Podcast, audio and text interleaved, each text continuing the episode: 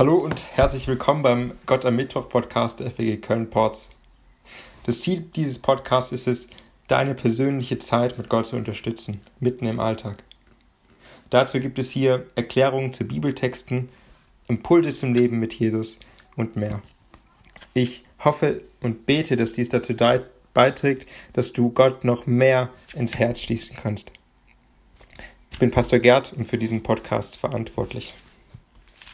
In dieser Episode fahren wir fort mit unserer Serie durch die Apostelgeschichte und verschaffen uns einen Überblick über Kapitel 7 bis 12 oder genauer gesagt Kapitel 6 ab Vers 8 bis Kapitel 12.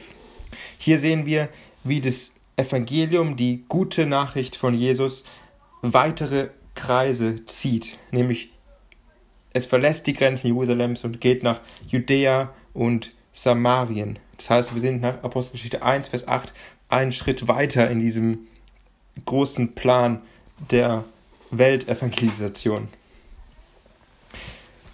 Ein großer Schwerpunkt in dieser Geschichte sind Meilensteine ähm, von Menschen, die Jesus finden.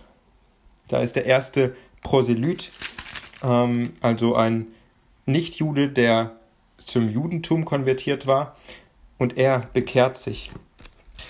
Da ist Saulus, der sich bekehrt und später der größte Missionar überhaupt wird für Jesus. Und schließlich ist da der erste Römer, der erste wirkliche Nichtjude, der sich zum Christentum bekennt. Wir sehen also, wie Gott Menschen zu sich führt. Wir sehen aber auch, wie seine Zeugen vorgehen. Und mit diesen beiden Fragen können wir, glaube ich, viel schöpfen aus diesen Kapiteln. Wie finden Menschen zu Jesus und was tun Jesu Zeugen dazu?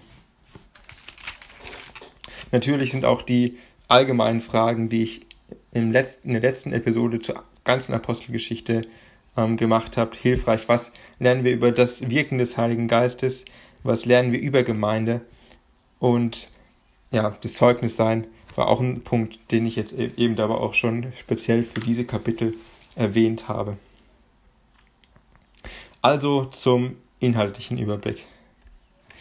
Der Teil beginnt mit dem Zerbruch eigentlich von den Jesus-Nachfolgern und dem Judentum. Am Anfang war das irgendwie so eine Bewegung, weil das Christentum ja aus dem Judentum hervorgegangen ist.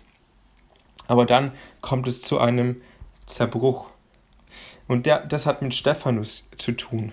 Ihm wird vorgeworfen, zu lehren, dass unter Jesus das Gesetz des Mose und der Tempel eine andere Bedeutung haben. Er erzählt dann ganz schlau die Geschichte Israels, also die Geschichte der Menschen, zu denen er, mit denen er hier zu tun hat, und weist sie darauf hin, dass sie in ihrer Vergangenheit selbst Probleme mit dem Gesetz hatten. Und dass Gott über den Tempel gesagt hatte, dass es eigentlich gar nicht seine eigene Wohnung, eigentliche Wohnung ist, sondern er im Himmel wohnt. Aber das verstehen die Juden als harten Vorwurf und so wird Stephanus gesteinigt und es kommt zur Verfolgung der Christen. Diese Verfolgung, das ist Kapitel 8, Vers 1 bis 3 wird diese Verfolgung geschildert. Sie führt aber dazu, dass die Christen sich in der ganzen Gegend verstreuen. Und damit breitet sich auch das Evangelium aus.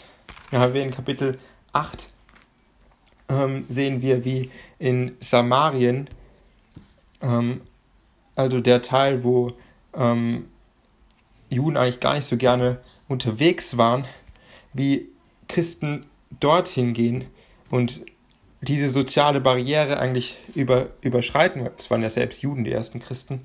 Und dort bekehren sich Menschen. Dann sehen wir, wie Philippus auf den Kämmerer trifft. Und hier sehen wir auch, wie er clever eigentlich den missioniert, denn der Kämmerer liest gerade Jesaja 53 und Philippus nutzt genau das als Grundlage, um ihm von Jesus zu erzählen.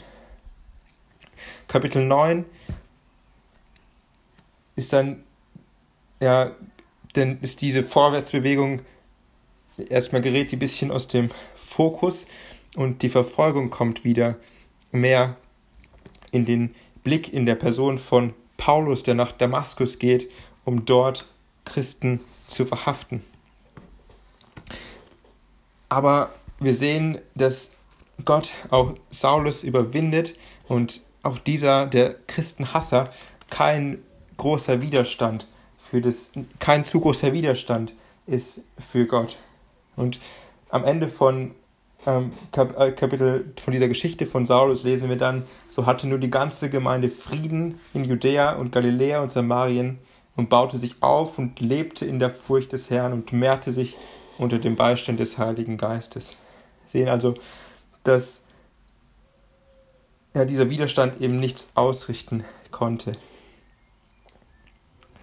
In Kapitel 10 sehen wir dann, wie Petrus, wie Gott Petrus gebraucht, um den ersten Nichtjuden zu sich zu führen. Und ja, zwischen Juden und Nichtjuden war eine große soziale und auch religiöse Barriere. Und da muss Gott richtig mit Petrus ins Gespräch kommen. Er tut es mit dieser Vision von den unreinen Tieren, in den, die dann vom Himmel herein, herankommen, herabkommen. Und ja, Petrus, für Petrus ist es echt ein kompletter Paradigmenwechsel und sein, also sein ganzes Verständnis davon muss sich ändern. Aber tatsächlich erfasst er es und verkündigt die gute Nachricht. Darum geht es dann auch im Anfang von Kapitel 11. Da überzeugt Petrus seine Mitbrüder, ähm, dass er auch die Heiden, auch die Nichtjuden das Evangelium bekommen sollen.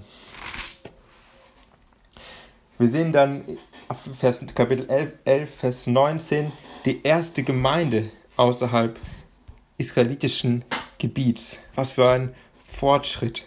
Es gibt nicht nur noch eine Gemeinde in Jerusalem, sondern jetzt auch in Antiochia.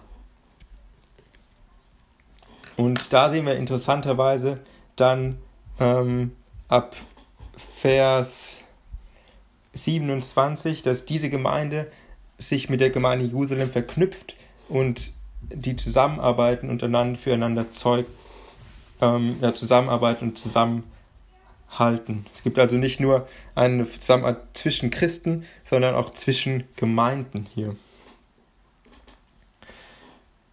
Nach dieser nach diesem Trend des Fortschritts, den wir jetzt in den Kapitel 9 und 10 eigentlich und auch 11 irgendwie gesehen haben, geht es in Vers 12 wieder zurück zur Verfolgung. Jakobus wird geköpft und Petrus ins Gefängnis geworfen.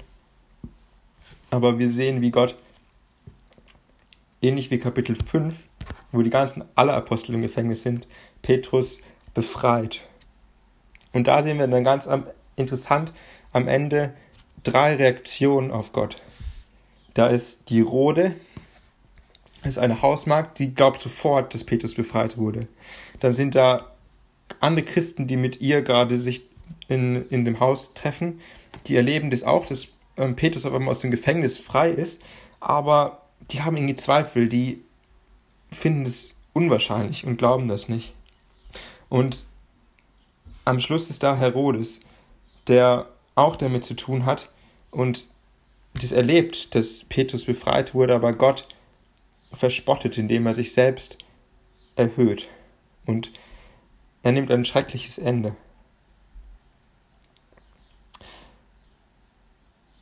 Das sind drei Möglichkeiten, aufs Evangelium zu reagieren. Und am Ende dieses Teils wird wieder deutlich, jeder Widerstand gegen Gott und gegen Jesus und gegen diese Botschaft von ihm kann eigentlich nichts ausrichten. Steht, und das Wort Gottes wuchs und breitete sich aus. Kapitel 24.